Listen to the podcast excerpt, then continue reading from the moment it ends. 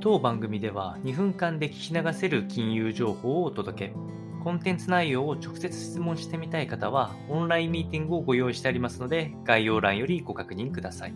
本日のテーマは、ウクライナを S&P の信用格付けが格下げと。えー、その理由は支払い凍結というお話になっていきまして、えー、こちらの話はあ、8月の12日にですね、S&P のグローバルレーティングいわゆる世界でのソブリンボンドを格付けしている機会になりますが、こちらをウクライナの格付けを選択的デフォルトに引き下げました。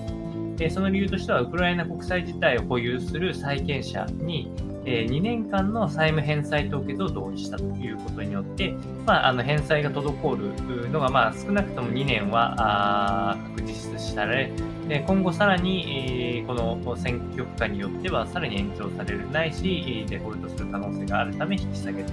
いうところでした。えー、従来は WC というところで、まあ、それ自体もかなり信用格付け自体は低いということでした。で、S&P の発表文では、デフォルトと同様とみなすという説明文が書いてありますので、まあ、もう限りなくデフォルト、まあ、いわゆる債務返済が行われない期間が発生しているので、もうデフォルトに近い状態である、